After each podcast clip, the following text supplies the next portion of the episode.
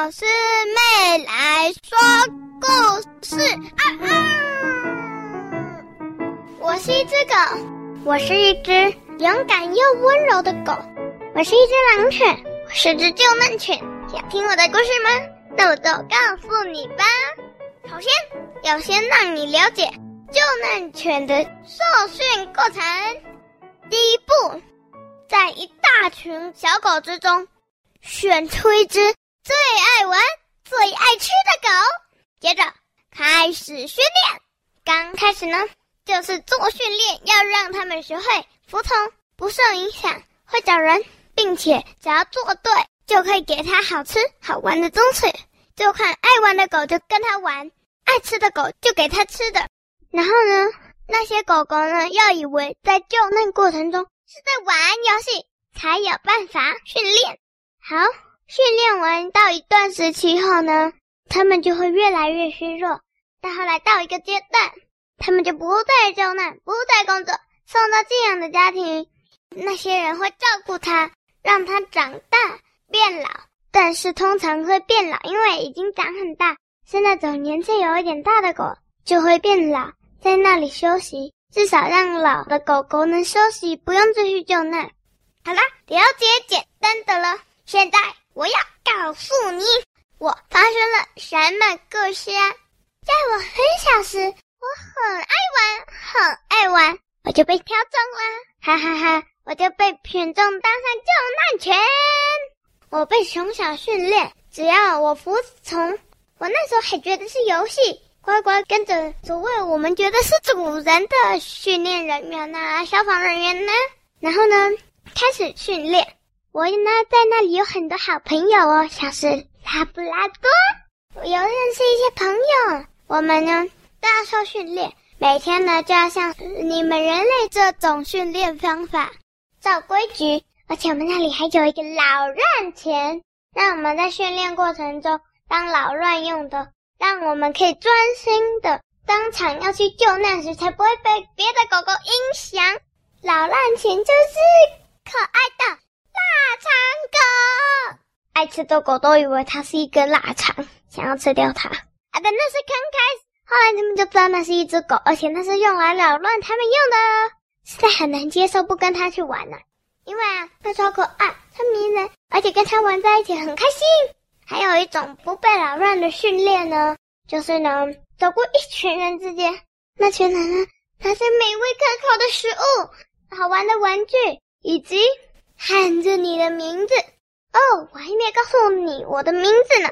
我的名字叫做 Kevin 凯文，大家平常都叫 Kevin。他们会说 Kevin 来，Kevin，你看这里好玩的东西，好吃的东西哦。虽然我比是比较爱玩那种，但我还是很喜欢玩具。刚开始不到第一关，我早就跟那些人玩在一起了。他们还会找那种已经是废墟的地方让我们训练，让我们学习遇到真正的场合时该怎么办。当时我还以为那些人类很宠我，常常给我玩游戏，还训练我要参加大游戏的时候跟你喊嘿。然后啊，还有一种训练呢，就是躲在某个地方找到它，要会飞会叫，而且他们还要有一种训练是有三个区域。他们往哪里指，我们就要往哪里跑。因为远距离可能听不到声音，需要靠手指挥来做。所以啊，他往左，我就要往左；他往上，我就往上；他往下，我就往下。总之嘛，就是这样，要做这些训练。嗯哼。然后他们准我们吃东西，我们才能吃东西。但是可以的话，他们也常常跟我玩，因为那是奖励。我那时候以为参加了一个一辈子玩、一辈子的幸福夏令营。我呢，已经是早已退休的狗，但是呢，在我还是救难犬正式队员，还在帮忙救难值的时候呢，我啊去过几个灾害现场哦。嗯，那个地方，我后来知道事实时，觉得好可怕。好像有我们这些救难犬去救援，但那时候只觉得那些人类对我们太好了，给我们一个超大型难题游戏。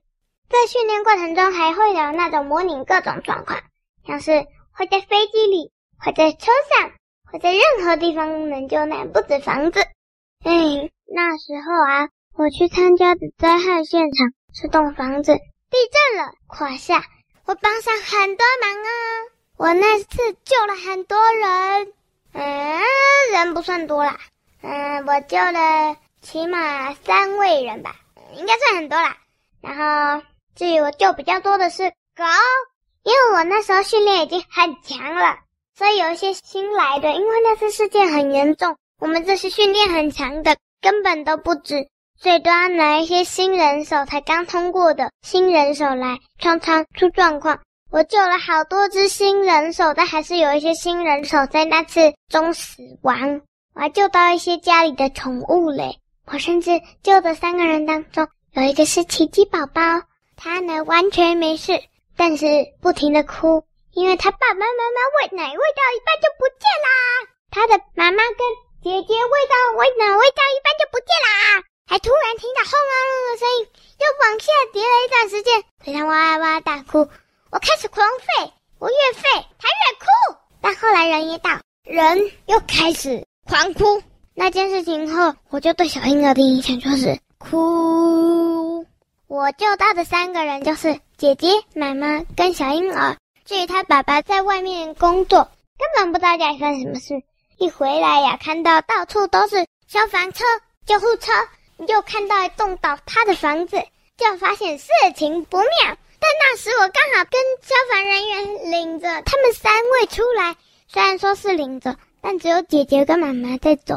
他们的姐姐那时候是我，我搞不清楚啊。大概啊七八岁左右，然后呢，他小心翼翼的，阿南妈妈扶着他，他很害怕。然后他小婴儿呢，还在他怀里哇哇哇的继续哭。